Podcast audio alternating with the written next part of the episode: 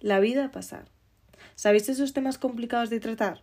Esos de los que no quieres saber nada, de los que no quieres dar pie a tu mente a silencio, que entonces pensamos en el tema tabú. Bautizar a alguien o algo como tabú, prohibirle la entrada en tu mente y colocar en los recuerdos el cartel de peligroso o tóxico, casi que le ponemos el amarillo y negro, peligro, mm, descarga eléctrica, ¿no? Que todo el mundo tiene mucho más miedo a esos carteles. Pero sí, hay personas, historias, acontecimientos, amistades, futuros, acciones que dan mucho miedo. Es más fácil sentarse encima, al final uno nunca ve mirando hacia abajo, ¿no? Siempre con la cabeza en 90 grados y si es un poco alta, que valemos mucho, pero no miramos hacia abajo. A ese trauma pasado que hay que resolver, esa pesadilla a la que vamos alimentando al esquivarla, o facturas que vamos inflando por ya lo haré, o qué miedo que la luz ha subido muchísimo. Nunca vamos a estar preparados para sufrir, para abrir el corazoncito y sacar todo ese sentimiento bueno o pus que nos destroza. Soltar esas lágrimas de alguien que se aleja y no tiene por qué ser por la muerte, la vida misma, un mal momento personal, familiar. Y es que es mejor pasar sin mirar.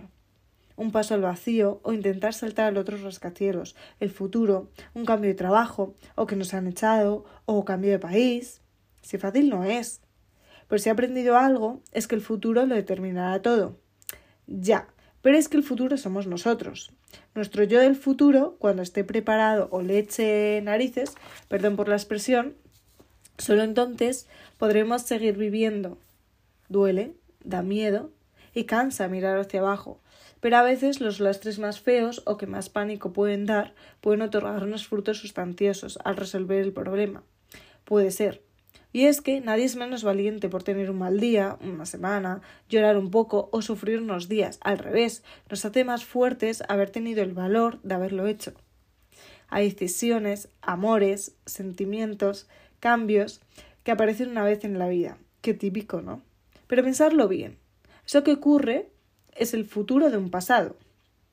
No podemos dejarlo pasar por miedo, pavor o prisas, porque entonces habremos perdido un camino que quizá no desaparezca, pero sí se llena de zarzas y malas hierbas que habrá que limpiar o esconder. El castigo, arrepentirse.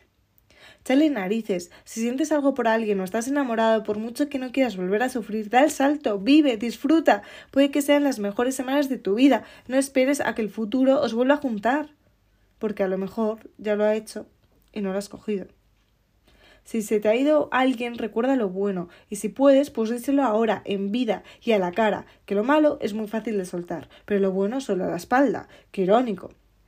Que te has enfadado con alguien. Si no se soluciona, quédate con lo bueno. No te acribilles más la cabeza. Cambio de trabajo, futuro, casa, país, adelante. Siempre tendrás tiempo de volver, pero no de ir. No de vivir eso. La monotonía y rutina de siempre van a seguir ahí enfermedad, pagos, ya no se me ocurren más cosas. Tú conoces tus miedos y tú les has llamado así. Cuesta, sí, pero échale narices y ve con soltura que merece la pena. Y recuerda, nosotros somos nuestro propio futuro. El futuro no pondrá las cosas en su sitio. Somos nosotros haciendo un movimiento distinto. Un joven está sentado sobre el cuello de una botella. Parte de él bloquea la entrada.